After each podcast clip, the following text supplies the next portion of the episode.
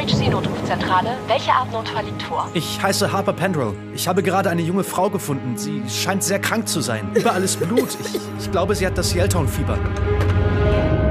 Eine Woche nachdem drei Menschen mit fieberartigen Symptomen am Rande Yelltowns gestorben sind, steht die Gegend weiterhin unter Quarantäne. Das Risiko einer Ansteckung für die Bewohner von Yelltown ist weiterhin sehr, sehr gering.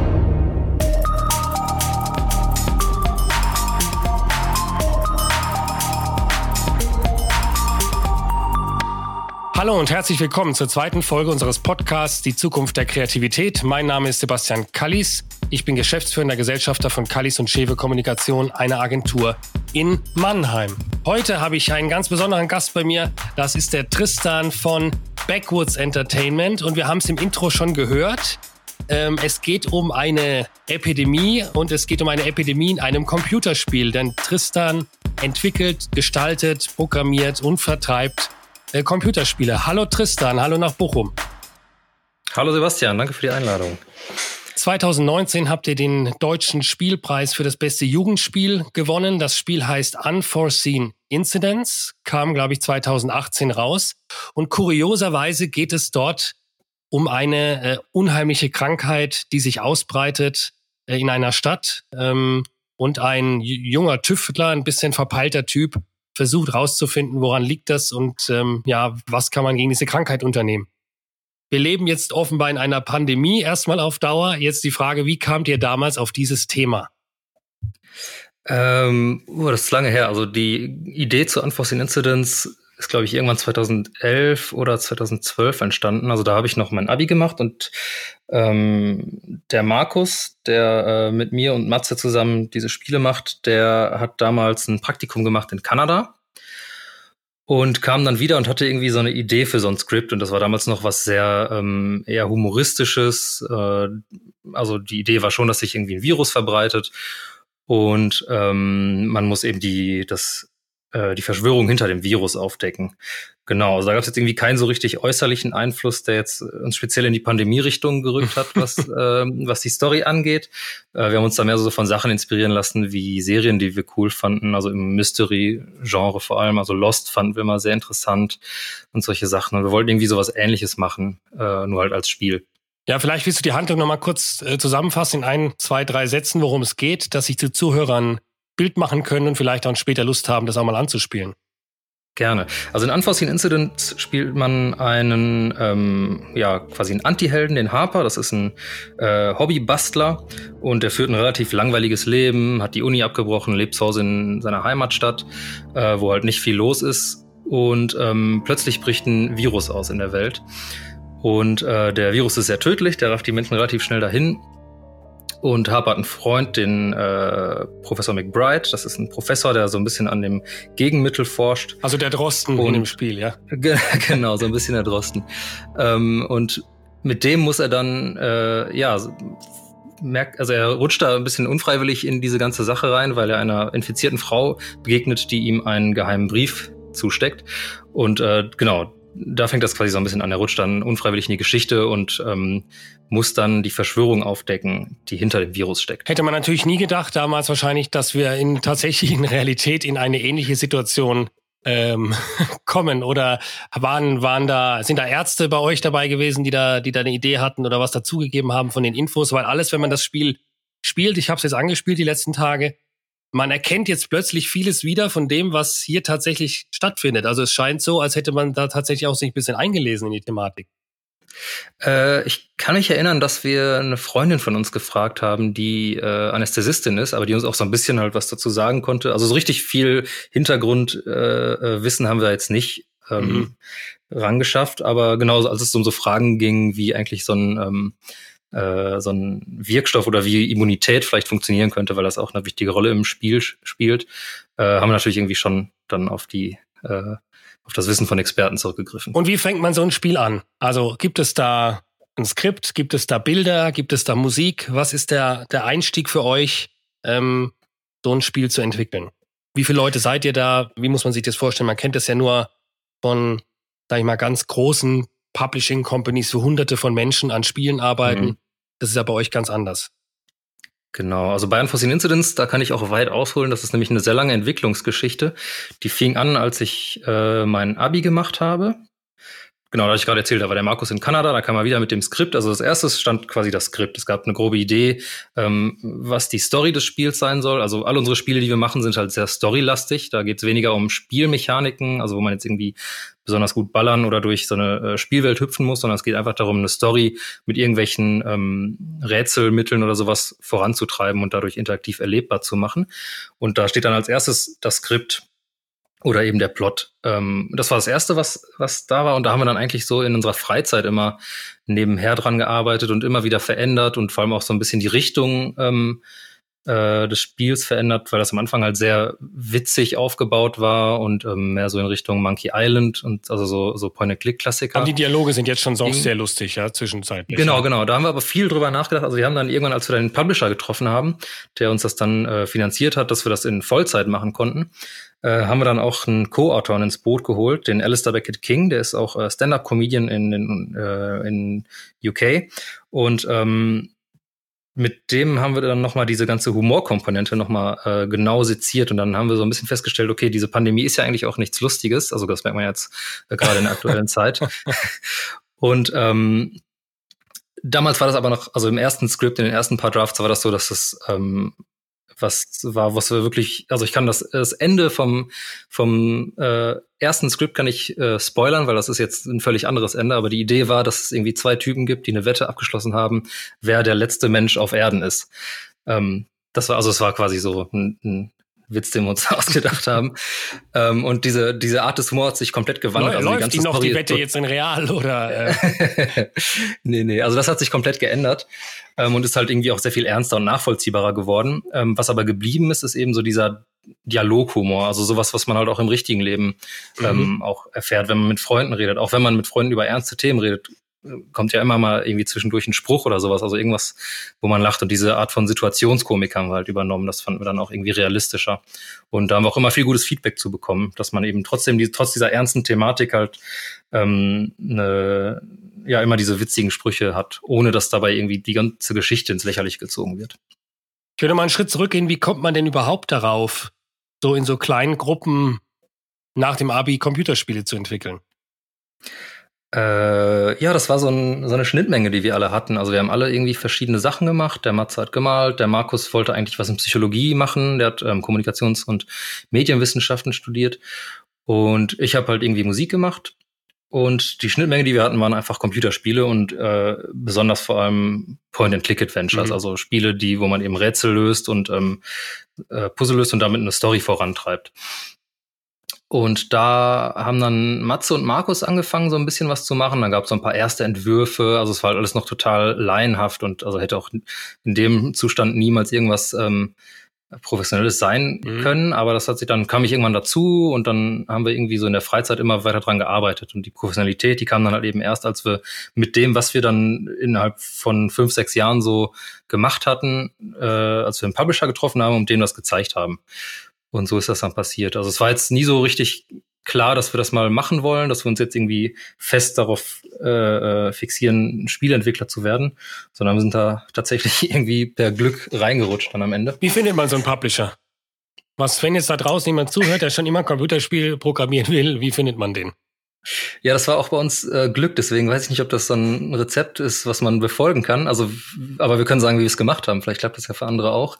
Äh, der Markus hat damals, das war 2016 oder 2015 auf der Gamescom, ähm, bei der Indie Arena Booth mitgeholfen. Also das ist so ein, ähm, so ein Stand, der organisiert wird, in dem eben äh, Indie-Entwicklerstudios, also sehr kleine Studios, die nicht so ein riesen Budget haben, um dann einen großen Stand auf der Gamescom zu haben, sich zusammenschließen und so einen Gemeinschaftsstand machen und da eben jeder so einen kleinen Bereich hat, wo er sein Spiel ausstellen kann. Und hat der Markus mitgeholfen, also hat noch gar nicht ein Spiel da ausgestellt, ähm, und ist dann irgendwann in der freien Zeit, wo er nicht irgendwie äh, seine, seine Aufgaben als Volontier nachgehen musste, in den Business-Bereich gegangen und hat da mal so geguckt, was da so geht. Da hängen nämlich dann die ganzen Publisher ab und da hat der dann jemanden getroffen, den Volker von Application Systems Heidelberg, der da so marktschreiermäßig äh, selbst ein Point-and-Click-Adventure ähm, vermarktet hatte ähm, und da irgendwie nach Pressekontakten suchte. Und ähm, mit dem ist er ins Gespräch gekommen und hat gesagt, ja, hier, wir machen gerade auch eins. Äh, und dann hat er gesagt, ja, braucht ihr Hilfe dabei? Und dann sind wir so ins Gespräch gekommen und dann hat sich das am Ende so ergeben, dass wir das zusammen entwickelt haben.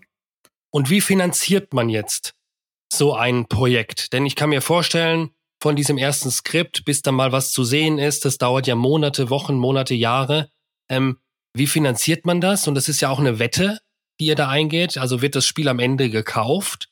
Ähm, wie sieht da das Modell aus in so einem Indie-Publishing-Umfeld? Weil ich nehme an, so EA Sports, die werden da am Anfang Millionen in Entwickler investieren und Zeit. Ja, ähm, das hattet ihr alles nicht.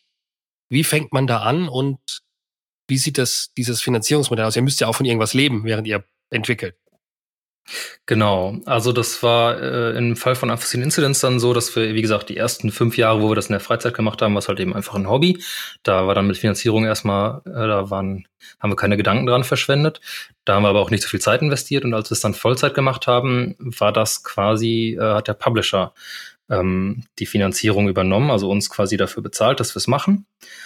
Und äh, natürlich auch mit der Idee, dass er dann am Ende von den Einnahmen äh, was bekommt. Hat er bekommen dann genau. noch, oder? Äh, genau, genau. Also es ist tatsächlich so, ich kann das offen sagen. Also wir haben, ähm, wir haben als Firma von Unforeseen Incidents bisher noch nicht so viel gesehen. Ähm, weil ähm, man hat halt diesen Break-Even. Also der, der Publisher möchte das, was er investiert hat, natürlich erstmal zurückbekommen und dann wird halt eben, äh, je nachdem, was man vertraglich ausgemacht hat, ähm, äh, dann an Publisher und äh, Entwicklerstudio ausgeschüttet. Ähm, wir haben damit jetzt auch nicht unbedingt gerechnet, dass das passiert. Also für uns ist das nichts Schlimmes. Für uns ist es eigentlich eher was sehr Schönes. Wir haben die Möglichkeit gehabt, ein Hobbyprojekt äh, richtig umzusetzen. Und äh, war uns auch immer bewusst, dass Point-and-Click ein sehr schwieriges Genre ist heutzutage. Also es ist auch in Deutschland, wo es ja eigentlich, man sagt ja, Deutschland ist das Land der Point-and-Click-Adventures, also weil das da wirklich noch viel gekauft und gespielt wird. Aber selbst da ist es schwierig, so ein Point-and-Click-Adventure gut zu vermarkten und an den Mann zu bringen. Ähm, und genau, also das war, da war, da war das einfach so, wir hatten ein festes Budget vom Publisher, mit dem wir über so ja, im Nachhinein waren es zweieinhalb Jahre. Eigentlich war das, war die ursprüngliche Idee so anderthalb Jahre Produktion. Genau, die wir dann damit mehr oder weniger finanzieren konnten. Also es war jetzt nicht so, dass wir da äh, ins Aus und Braus gelebt haben, aber es ging auf jeden Fall für uns. Wir konnten davon leben und das Spiel machen. Ich habe keine Ahnung, was hier passiert. Und um jemanden zu hintergehen, bin ich zu blöd. Sie können mir vertrauen. Was fasziniert dich an diesem Medium Computerspiel? Du hast ja, glaube ich, wir haben, du hast, glaube ich, gesagt, du hast Musik studiert ursprünglich. Was ist das mhm. Faszinierende? Was macht dir diese Freude, auch diese Lebenszeit in solche Projekte zu investieren? Äh, was ist anders? also was ist jetzt anders? Ich meine, du könntest ja auch, keine Ahnung, als DJ was machen oder Musik komponieren. Mhm. Ähm, was ist das Tolle, was, was hier so faszinierend ist für dich? Nichts. Ja, das ist eine wirklich gute Frage. Ich habe da, glaube ich, noch nie so richtig drüber nachgedacht. Da sind wir, also das, ich weiß, dass ich als ähm, die, die Idee, mal Computerspielentwickler zu werden, die ist bei mir kurz mal mit 14 Jahren oder so aufgeflammt oder noch jünger. Ähm, und dann war das irgendwie ganz lange gar nicht so richtig, hatte ich das gar nicht auf dem Schirm. Und erst als ich dann geworden bin, war es irgendwie wieder da, dass das ja mal eine Idee war, die ich hatte. Ähm, was fasziniert mich an Spielen? Ich glaube einfach, also ich mag äh, Immersion ganz gerne und das ist, kann man mit Spielen ja einfach dadurch, dass man neben den äh, den sinnlichen Wahrnehmungen, die da, die man da erlebt, ja auch die die Entscheidungsfreiheit, die man hat, mhm. ist ein sehr interessanter Aspekt, mit dem es Spaß macht zu arbeiten. Ähm, genau, also dass man eben nicht diese Durchkomponiertheit von so einem Film hat, sondern eben ähm, äh, mit berücksichtigen muss, dass ein Spieler oder eine Spielerin sich in dieser Welt bewegt das ist, glaube ich, so das Spannende daran. Also, dass man irgendwie eine Welt erschafft, in der sich jemand dann, in die sich jemand reinbegibt. Mhm. Also ich finde immer bei uns interessant, bei unseren Projekten, das liebe ich auch an diesem ja, kreativen Job im Bereich Werbung. Du weißt, am Anfang hast du ein leeres Blatt Papier und am Ende kommen so verschiedene Bereiche, wie jetzt bei euch vielleicht auch, ja, ähm, mhm. Zeichnung, Dialoge, deutsche Version, englische Version. Am Ende kommt was zusammen. Mhm. Es funktioniert dann auch ja, es, es begeistert dann auch Menschen. Ich glaube, ja, das, das sind ja auch so, so Themen, die dann, ich glaube, die Resonanz war ja auf euer Spiel auch eigentlich extrem positiv für das, dass das das erste Mal war, oder? Wie habt ihr das bewertet? Ja, auf jeden Fall. Also unsere, die Reviews, die wir bekommen haben, waren super. Ähm, da, da können wir echt nicht meckern. Und wie habt ihr, wie habt ihr diesen Look entwickelt? Also dieses, dieses Comichafte, wer hat das gezeichnet und verantwortet bei euch? Hm, das ist der, der Matthias Nikuta. Der, genau, der macht bei uns, wie gesagt, die 3D-Assets und die 2D-Assets. Ähm, und dieser Look ist insofern interessant, weil wir, ähm, wir hatten geplant, wir müssten 60 Hintergründe machen. Und äh, wir haben dafür so und so viel Zeit. Und das, dann haben wir irgendwie gemerkt, okay, wenn wir das schaffen wollen, dann müssen wir an ungefähr zweieinhalb Tage, in zweieinhalb Tagen muss ein Hintergrund fertig sein. Mhm. Und wir hatten, äh, zu Beginn hatten wir einen Look, der war eher so ein bisschen sketchy, der hatte viele Linien, der war so krickelig und der hatte natürlich auch einen ganz eigenen Charme. Aber der hat sehr viel länger gebraucht, um, um damit einen Hintergrund zu, zu machen. Und dann musste Matze sich was ausdenken, wie er in zweieinhalb Tagen eben diese Hintergründe macht. Und was halt rausgekommen ist, jetzt dieser sehr comichafte, also man sieht ja irgendwie, es gibt sehr wenig Linien. Ähm, also es gibt schon noch viele Linien, aber eben im Vergleich zu dem, was da vorher war, da war das etwas detaillierter. Ähm, genau, sehr viele äh, so, so einzelne Linien und sehr flächige Farben. Ähm, und das ist halt dabei rausgekommen aus der Not heraus, weil wir eben gucken mussten, mhm. dass wir diese Hintergründe in möglichst kur kurzer Zeit fertigstellen. Also das merkt man ihm gar nicht an. Ich finde, das macht es eigentlich aus. ja, also ja, das, das äh, ist uns nachher dann auch aufgefallen. Aber das ist ja genau, das ist ein glücklicher Zufall, dass das dann so passiert ist. Wie arbeitet ihr da zusammen? Sitzt ihr in einem Büro? Ähm, wie muss man sich das vorstellen? Oder sind, äh, seid ihr auch alle in Bochum oder im Ruhrgebiet verteilt oder in Deutschland verteilt? Das wechselt immer sehr viel. Also wir haben zu, zu Zeiten von Unforeseen Incidents haben wir, haben Mats und Markus eine Zeit lang zusammengelebt, dann habe ich mal mit Markus zusammengelebt. Äh, jetzt hatten wir das letzte Jahr, also vor Corona, ähm, ein Büro in Bochum. Und jetzt ziehen wir ein Büro nach Essen zu befreundeten Spieleentwicklern ins gleiche Gebäude. Und äh, Mats ist aber jetzt wieder in Frankfurt zum Beispiel. Also jetzt gerade ist sowieso Homeoffice. Das heißt, wir arbeiten eigentlich immer so mal eine Zeit lang Büro, mal voneinander getrennt. Das funktioniert beides sehr gut. Für also für euch macht es jetzt auch keinen Unterschied gerade? Äh, zumindest nicht als Team, würde ich sagen. Nee. Merkt man eigentlich irgendwas in, merkt man irgendwie den Absatzzahlen jetzt, dass sie nochmal was tut, jetzt weil die Leute zu Hause sitzen? Merkt ihr davon irgendwas? Oder ist der, für das Spiel jetzt eigentlich, ja, weil das Spiel vor zwei Jahren veröffentlicht wurde, das Thema durch? Ja, ich meine, gut, thematisch ähm, ist es ja jetzt hoch, hoch, hoch aktuell. ja, also ich glaube, dass sich da was ändert. Ich habe jetzt die Zahlen vom aktuellen Quartal noch nicht gesehen, aber äh, ich glaube, unser Publisher hat neulich mal geschrieben, dass sich auf dem im Apple App Store tatsächlich, äh, dass das ein bisschen ansteigt aktuell. Das heißt, es gibt's auch für, für welche Plattform gibt's denn das alles? Also äh, für Mac, PC, Linux, und wir, wir arbeiten aktuell an einem Switchport mit unserem Publisher zusammen. Und wie aufwendig ist es? Das heißt, entwickelt man alles separat oder gibt es irgendwie dann am Ende wird es durch ein Programm gejagt und funktioniert dann auf allen Maschinen? Äh, also ein, man entwickelt das Spiel an sich erstmal nur in einem Projekt und dann zum Ende hin, also wenn alles steht, dann ähm, macht man eben die Portierung für die verschiedenen Plattformen. Und ähm, gerade bei der Switch ist es halt so, man muss nochmal ganz viele andere, ganz viele Sachen berücksichtigen. Man muss irgendwie gucken, weil die Switch jetzt nicht so performant ist wie so ein Computer, muss man sich natürlich äh, einerseits mit so ein paar Hardware-Restriktionen beschäftigen, also so ein paar Sachen irgendwie kleiner machen, Texturen kleiner machen. Äh, man muss sich voll mit der Steuerung der Switch auseinandersetzen, weil das eben, eben keine Maussteuerung mhm. ist, sondern eben diese Knüppel. Äh, da muss man sich was Neues ausdenken. Äh, bei Linux hatten wir so ein paar Bugs, die speziell nur auf Linux waren, die wir noch beheben mussten. Ähm, genau, also man hat am Ende vor allem erst. Und das habt ihr alles zu dritt gemacht. Also da gab es jetzt keine Teams noch irgendwo im, im Ausland, die getestet haben oder?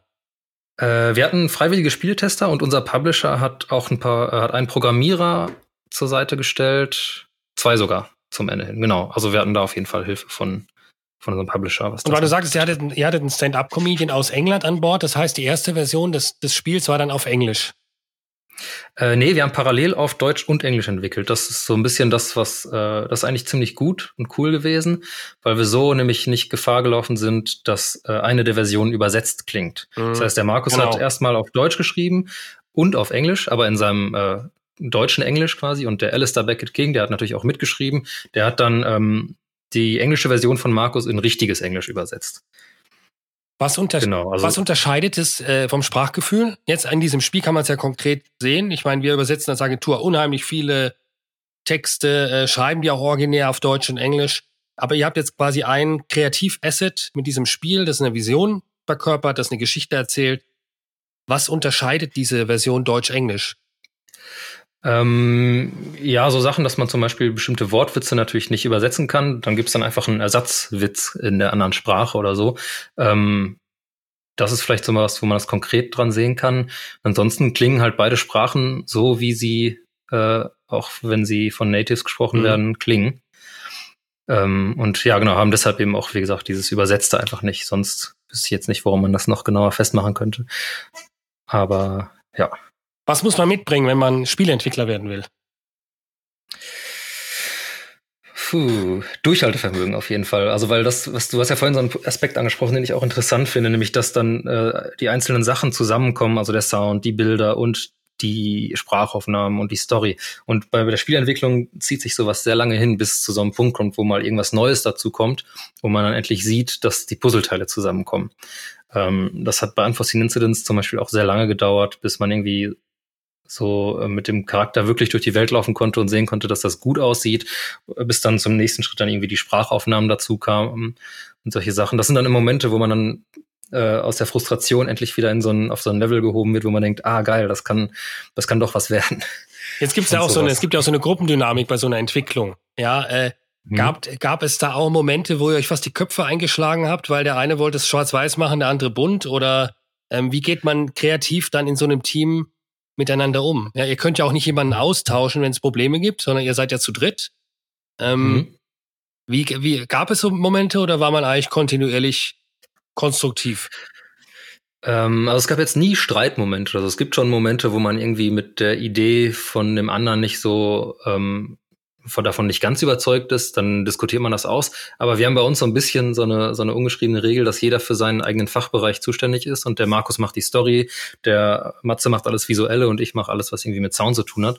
Und ähm, also wir sind da auf jeden Fall immer total offen, wenn irgendwer anderes dann sagt, so, nee, ich finde diesen Sound oder dieses, diese Musik nicht gut. Ähm, da funktioniert die Kommunikation eigentlich immer ganz gut. Aber das ist so ein bisschen das haben wir so für uns festgelegt, dass jeder in seinem Fachbereich das letzte Wort quasi hat. Das vermeidet, das dann, das vermeidet dann auch solche Konflikte, ja. Genau, genau. Ja, ein guter Tipp eigentlich für Leute, die sowas jetzt angehen möchten, ja, gemeinsam. Ja, auf jeden Fall. Und die Frage nochmal zum, zum Geschäftsmodell. Ich würde gerne mal verstehen, wie auch diese Einnahmensituation sich da gestaltet. Also was sind die Säulen? Verkauft ihr da noch T-Shirts? Verkauft ihr noch ähm, Sounds? Verkauft ihr noch irgendwie Bilder? Ich meine, die, die Bilder sind sehr sehr lustig und so. Vielleicht gibt es das als Bildschirmhintergrund. Also wie sieht das, mhm. das Revenue-Modell, sagen wir mal, betriebswirtschaftlich aus dahinter? Gibt da wahrscheinlich verschiedene Säulen jetzt, ne? Ja, also wir haben eigentlich nur den, also den digitalen Vertrieb. Das heißt, man kann unser Spiel auf Steam kaufen, auf GOG und äh, im Mac App Store. Und wir verkaufen zusätzlich noch den Soundtrack und das Artbook, aber auch nur in digitaler Form.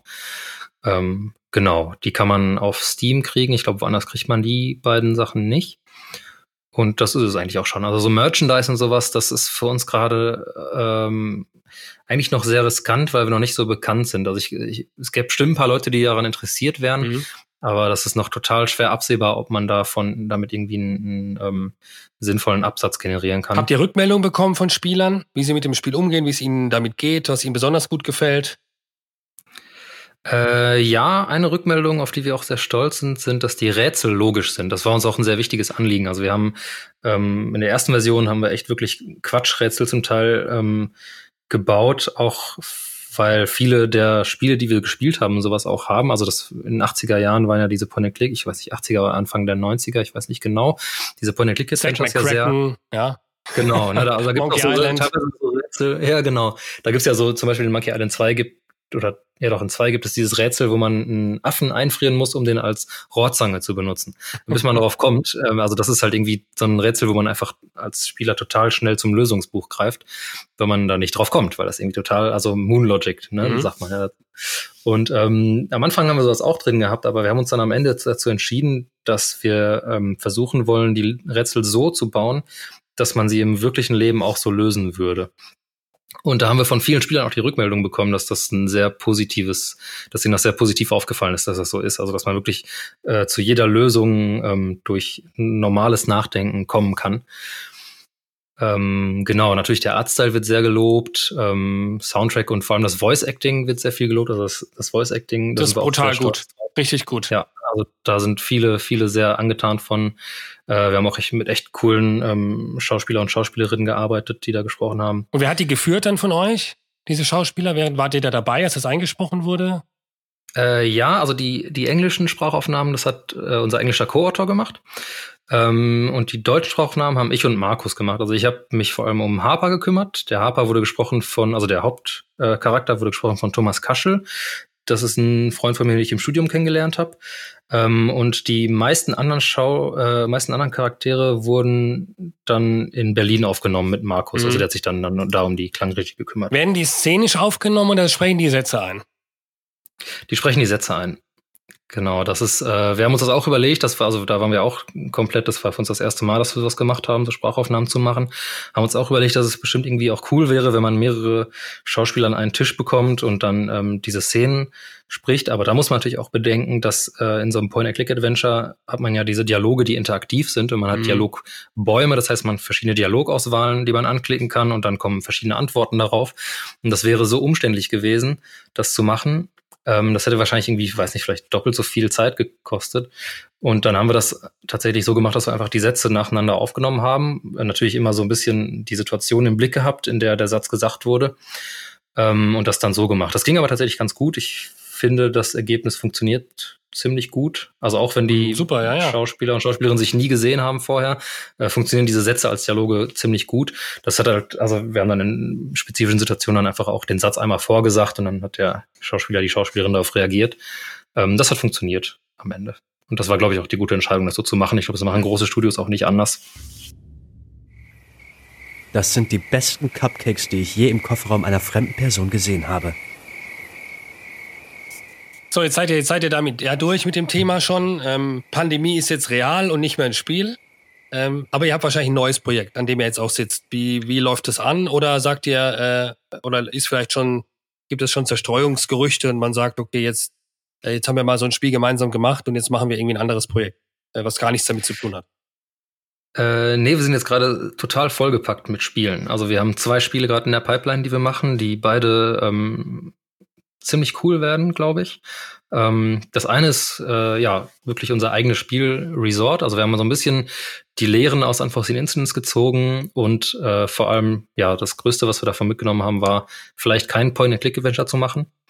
Ähm, und äh, genau, wir spielen ja selber auch sehr viel und haben uns vor allem für Spiele interessiert, wo es wirklich viel um die Story geht, also wo für mich eigentlich auch so dieser Übergang zwischen Film und Spiel so ein bisschen passiert. Mhm. Ne? Also es gibt ja so Spiele wie Firewatch zum Beispiel, wo wirklich, wo es eigentlich nur um die Story geht, aber man eben selber eine Dialogauswahl hat und ähm, entscheidet, ob man jetzt dahin geht oder nicht.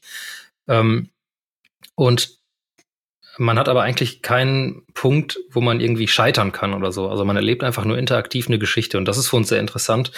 Äh, und das wird so ein Spiel. Also Resort wird so ein Mystery Adventure. Ähm, man spielt eine Journalistin, die in einen Ort namens Laburnum Creek kommt, äh, weil dieser Ort von einem Kometen getroffen werden soll in äh, unabsehbarer Zeit. Aber aus irgendeinem Grund wollen die Bewohner dieser Stadt diesen Ort nicht verlassen. Und äh, man spielt ähm, Laura Tanner, die in diesen Ort geht, um, um diese Leute zu interviewen und rauszufinden, warum die diesen Ort nicht verlassen wollen. Und ähm, ja, genau, merkt dann eben, dass in diesem Ort irgendwas nicht so ganz richtig ist und muss dann eben versuchen, das Mysterium aufzudecken. Und da gibt es halt im Vergleich jetzt zu Unforeseen Incidents ähm, nicht so Rätsel, die einem dann in den Weg gestellt werden, sondern man redet einfach mit den Leuten, findet Sachen über die raus und kann sich frei in dieser Welt bewegen und diese Welt erleben. Also ein bisschen weniger Stress. Genau, weniger Stress, weniger Grübeln und mehr Erleben. Ist es so ein also Trend, also ist es so ein Trend, den du oder den ihr seht? Auch für diese. Auf jeden Fall, ja, sehr stark. Also ich glaube, viele ähm, Spiele sind auch kürzer geworden. Also diese Spiele, die wir jetzt zum Beispiel sehr viel spielen, das sind so Spiele, die kann man an einem Tag durchspielen. Also so, weiß nicht, das letzte, was ich gespielt habe, war Insights. Das ist natürlich jetzt noch ein bisschen was anderes. Insights ist ja so ein äh, 2D-Plattformer, aber der eben auch irgendwie auf eine Art und Weise eine Geschichte erzählt. Ähm, und das dauert sechs Stunden oder ähm, hier äh, Firewatch dauert ja auch irgendwie nur so sechs, sieben Stunden insgesamt. Und ich glaube, das ist schon so ein Trend, den ich, äh, den wir beobachten können. Also es wird auch nicht mehr so, ähm, so viel Ansprüche gestellt, glaube ich, an den Spielern. Ne? Auch dass so Laienspieler wie ich, die mal ein, zwei Mal im Jahr was spielen möchten, da keinen Stress bekommen, sich hinsetzen und eine schöne Zeit eigentlich haben. Genau, genau. Also so ein bisschen wirklich auch wie so ein Film. Also es dauert halt vielleicht dreimal so lange wie ein Film, aber es dauert eben auch nicht irgendwie zwei Wochen, bis man es durchgespielt hat. Und du kannst nicht so. scheitern. Dann, genau, das ist halt eben auch nochmal so ein ganz wichtiger Punkt, weil man irgendwie nicht dann in so eine Stresssituation, wie du schon gesagt hast, kommt. Genau, das macht's halt irgendwie ganz schön. Man kann dann irgendwie zwischendurch auch aufhören oder so und ähm, ja, man erlebt einfach eine Geschichte und das aber so ein bisschen auf eine andere Art und Weise als ein Film. Und das macht es irgendwie, glaube ich, interessant. Alles auch so Themen ein bisschen wie Dark, ne? Oder Lost oder so. Das, das ist, glaube ich, euer Metier. Ja, also, ja total, genau. also, äh, wie man es den, genau, aus den Fernsehserien Serien, äh, auch kennt, ja. Ja, also so Mystery interessiert uns einfach also sehr. Also ich glaube gerade äh, an Lost haben wir uns sehr aufgehangen, weil Lost ist ja hat ja ähm, Lost sagt man ja nach, dass es unfassbar spannend und mysteriös ist, aber dass das Ende so schlecht ist. Ähm, und das hat äh, Markus beim Schreiben auch, ähm, war das eine große Inspiration, weil er ganz gerne eine Geschichte schreiben wollte, die so mysteriös wie Lost ist, aber wo das Ende eben gut ist. Ähm, und bei Lost, ich, das war eine so, Fernsehserie, nochmal für alle, das war eine Fernsehserie vor, vor einigen Jahren. Die, die, das waren Leute auf einer Insel, glaube ich, gestrandet und das zog sich über viele Staffeln, wurde immer verworrener und am Ende gab es, glaube ich, eine ganz flache Auflösung des Gesamtgeschehens. Genau. Ja. Das wollt ihr vermeiden. Also soweit bin ich bei eurem Spiel noch nicht. Ähm, mhm. Aber auch dort gibt es ja diese Seuchenbehörde, die kommt, die, die angeblich die Helfer sind, die überall auch Plakate aufhängen. Ähm, und wie ich jetzt schon spüre in den ersten äh, Kapiteln offensichtlich auch eine, eine ambivalente Rolle ähm, spielt. Das mhm. heißt, eigentlich habt ihr so ein, so ein, bisschen Verschwörungstheorie in dieser Pandemie äh, mit drin. ähm, ja, auf jeden aber Fall. Aber eher halt eher auf eine humoristische und, und Thriller-Art und ähm, also das, glaube ich, mit, mit heute jetzt nichts zu tun hat. Aber interessant, interessant sind diese, diese Parallelen jetzt, wenn man sie in der jetzigen Situation spielt. Ich weiß nicht, habt ihr es jetzt nochmal vielleicht gespielt vor dem Hintergrund oder ist das auch durch? Ja, wir kennen die Story ja ganz, ganz gut. Also genau, wir spielen, wir haben, ich habe jetzt einfach Instance äh, nicht nochmal gespielt. Wir machen das manchmal in so äh, in so Streams, wenn Leute uns interviewen oder so und das Spiel dann dabei spielen, dann, dann sieht man natürlich nochmal das Spiel. Wir kennen das halt einfach in- und auswendig. Ähm, genau, also wir wollen damit auf gar keinen Fall irgendwelche Verschwörungstheoretiker mit Material füttern oder so, ganz absolut nicht. Ähm, genau, aber natürlich ist es halt eine Mystery-Geschichte und eine Mystery-Geschichte ähnlich wie X-Files zum Beispiel. Also X-Files ist natürlich auch total die starke Inspiration gewesen mhm. für uns. Da geht's ja auch so um so ähm, Regierungsverschwörungen und sowas. Das war halt da so die Inspiration. Genau, also weniger äh, tatsächliche Verschwörungstheorien.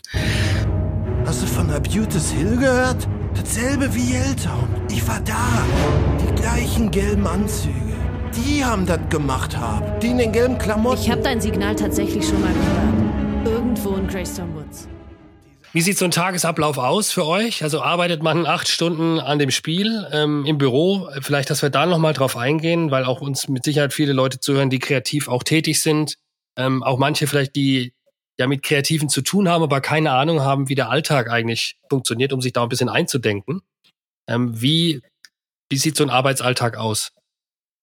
Ja, also vor Corona haben wir uns immer so zwischen halb neun und elf im Büro eingependelt und haben dann äh, meistens so ein kleines Stand-up-Meeting, wo wir einmal so besprechen, was wir so gerade machen, wie unser Stand ist ähm, falls mal jemand irgendwie bestimmte Assets von jemandem anderen braucht, also irgendwie 3D-Modelle für irgendwas braucht, um was Neues im Spiel zu bauen, dann kann man sowas besprechen und dann arbeiten wir eigentlich immer an unseren eigenen Teilbereichen. Also dann mache ich aktuell zum Beispiel sehr viel Programmierung. Ähm, der Markus schreibt Geschichten, äh, schreibt Dialoge, baut Systeme, also programmiert Systeme, mit denen man dann Dialoge im Spiel äh, auch äh, interaktiv äh, benutzen kann. Und der Matze macht dann 3D-Modelle im Moment zum Beispiel. Wo kommen euch, wo kommen und, euch oder dir da die besten Ideen? Ist das im, der, unter der Dusche? Ist das am Schreibtisch? Im Café? Café ist jetzt ja zu. Ähm, auf dem Balkon? Gibt es da einen Ort, wo du sagst, da kommen mir die besten Ideen, wenn ich jetzt wirklich unbedingt eine kreative Lösung für was brauche? Hm. Hm. Gar nicht. nee, doch, das, also ich glaube, es gibt keinen spezifischen Ort, aber es ist ja meistens dann, wenn man nicht arbeitet, mhm. glaube ich. Kurz vorm Einschlafen bei mir häufig. Ah, das kenne ich, ja. Äh, manchmal ist das dann aber auch so eine Idee, wo man dann morgens äh, aufwacht und denkt, was für ein Schrott. Aber äh, da passiert auf jeden Fall immer sehr viel und beim Sport habe ich das auch gerne mal, dass ich dann irgendwie, da kann ich dann äh, oft viel nachdenken und dann so Ideen äh, freien Lauf lassen. Also bei mir ist es oft so, ich habe ich hab eine gute Idee, dann denkt man, es ist die beste Idee, die man jemals hatte. Einen Tag später denkt man, es ist die schlechteste. Ähm, und zwei Tage, drei Tage danach pendelt es sich irgendwo ein, ist es machbar, ist es nicht machbar, ähm, war es gut. Wie ist es da bei euch? Äh, ähnlich. Also ich würde jetzt nicht, weiß nicht, ob diese Wellenform da auch so gleich ist, aber ich glaube, Ja, obwohl ich weiß nicht, diesen Moment, wo man jetzt denkt, das ist schlecht, der ist dann bei uns vielleicht eher, da greifen wir dann eher dann auch zur Schere und machen, packen die dann komplett weg. Also wenn wir irgendwie uns einig sind, dass die Idee nicht so gut ist. Ähm, genau, also dass ich, ich glaube nicht, dass ich mit so Ideen, wo ich dann denke, die sind schlecht, dann noch mal irgendwie was mache. Ich mhm. weiß es nicht genau. Ist immer schwer zu sagen. Lass uns mal also so im Rückblickend immer. Jetzt, jetzt du als, als Pandemie-Story-Experte, lassen wir uns mal einen Blick in die nähere Zukunft werfen. Wie geht die Geschichte, die wir gerade alle erleben, aus, wenn sie ein Computerspiel ist? Wäre. Wenn sie ein Computerspiel wäre, dann würde da vielleicht eine Verschwörung hinterstecken. ähm, aber oder, oder Zombies oder sowas, ich weiß es nicht. Dann, ähm, weil da muss ja dann meistens, wenn es ein Computerspiel wäre, noch irgendein Aspekt dazu, der das Ganze auch spielbar macht. Und ein äh, Sit-at-Home-Simulator wäre jetzt, glaube ich, nicht so spannend. Ähm, Aber die Spielzeit wäre auch keine zwei Jahre. Wie? ja, wahrscheinlich. Ähm, genau. Ja, dann hoffen wir, dass es so ist, ja, dass, dass wir äh, hier nicht in einer Verschwörung sind, sondern dass es äh, auch demnächst eine Lösung gibt, vielleicht durch irgendeinen Helden, äh, wie es auch in einem Computerspiel der Fall ist. Ich bin fest davon überzeugt, dass es keine Verschwörung ist. Das äh, kann ich schon mal hier für alle spoilern. Und äh, aber es gibt wahrscheinlich jetzt einen Helden geben oder ein paar Helden, die das hoffentlich für uns lösen können. Das wäre schön, ja, ja. Und sich vielleicht von eurem Helden im Spiel inspirieren lassen können. Wer noch nicht genug hat von Pandemie am Abend, der kann da noch mal äh, einsteigen tiefer einsteigen, auch viel Spaß haben. Wir haben zwischendrin, glaube ich, ein paar Auszüge aus dem Spiel gehört. Ähm, es ist unheimlich witzig. Äh, ich denke, es ist eine tolle kreative Leistung, ähm, die ihr da zu dritt äh, gebracht habt. Das macht, macht riesen Spaß. Ähm, ähm auch für jemand, der, der nur Gelegenheitsspieler ist, wie ich. Ähm, das Thema ist natürlich jetzt, jetzt wirklich ähm, also äh, tolle Sache. Ich wünsche euch, dass es das so weitergeht. Die, die Story hat mich jetzt auch schon gekickt, die ihr von eurem Nachfolger die du von eurem Nachfolgerspiel erzählt hast. Wann wird das in etwa zu erwarten sein? Ähm, also da wir ja gerade zwei Spiele gleichzeitig machen, äh, eher ja, also frühestens 2021, realistischer ist vielleicht Anfang 22. Mal sehen. genau, irgendwas so um den Dreh. Das ist gerade noch schwer abzusehen. Ihr habt jetzt viel Zeit, weggehen kann man nicht, ja. Urlaub fahren auch eher, eher begrenzt. Also ich glaube, jetzt ist ja viel Konzentration möglich, genau. sich hier auszutoben. ja, ja, wobei ich finde, es ist auch nicht ganz so einfach, ähm, äh, ohne also ohne äußeren, mit wenig äußerem Input äh, kreativ zu arbeiten. Das finde ich so eine der Schwierigkeiten aktuell an, an der Situation, dass man irgendwie so wenig anderes erlebt und dadurch äh, auch weniger kreativen Output hat. Finde Ja, das war in der Tat auch die Idee jetzt hinter dem Podcast, weil wenn man hier immer im Büro eingeschlossen ist mit denselben Leuten, auch mit der Familie oder sagen wir engeren Freundeskreis, aber jetzt diese Gelegenheitsgespräche, bei denen man mal auf neue Ideen kommt, die, die fehlen so ein bisschen. Ja, mhm. also das wollen wir. Zum einen will ich mir das jetzt ermöglichen mit dem Podcast, dass wir mhm. mit interessanten Leuten sprechen können. Zum anderen auch vielleicht den Hörerinnen und Hörern, ähm, die auch daheim sitzen, ähm, immer schon das Gleiche durchhaben bei Netflix mhm. äh, und die Podcasts alle schon kennen, die dann vielleicht Spaß haben, nochmal sich auch mal tiefer ins ein oder andere Thema reinzugraben. Das war jetzt heute ein bisschen so Nerd Talk. Wir sind in die, in die Tiefen der Computerspiele-Entwicklung eingetaucht. Ja, nicht jeder spielt Computer, nicht jeder äh, mag Point-and-Click-Adventures. Ich hoffe, es war trotzdem für alle da draußen wieder was dabei. Bei der nächsten Ausgabe ähm, wird es bisschen mainstreamiger. Da haben wir zu Gast den Komiker und TV-Moderator Vince Ebert. Da freue ich mich schon besonders drauf. Und dir, äh, Tristan, vielen herzlichen Dank für die Zeit, äh, für die Einblicke und, und weiterhin viel, viel Erfolg äh, mit euren Projekten. Dankeschön. Bleib gesund.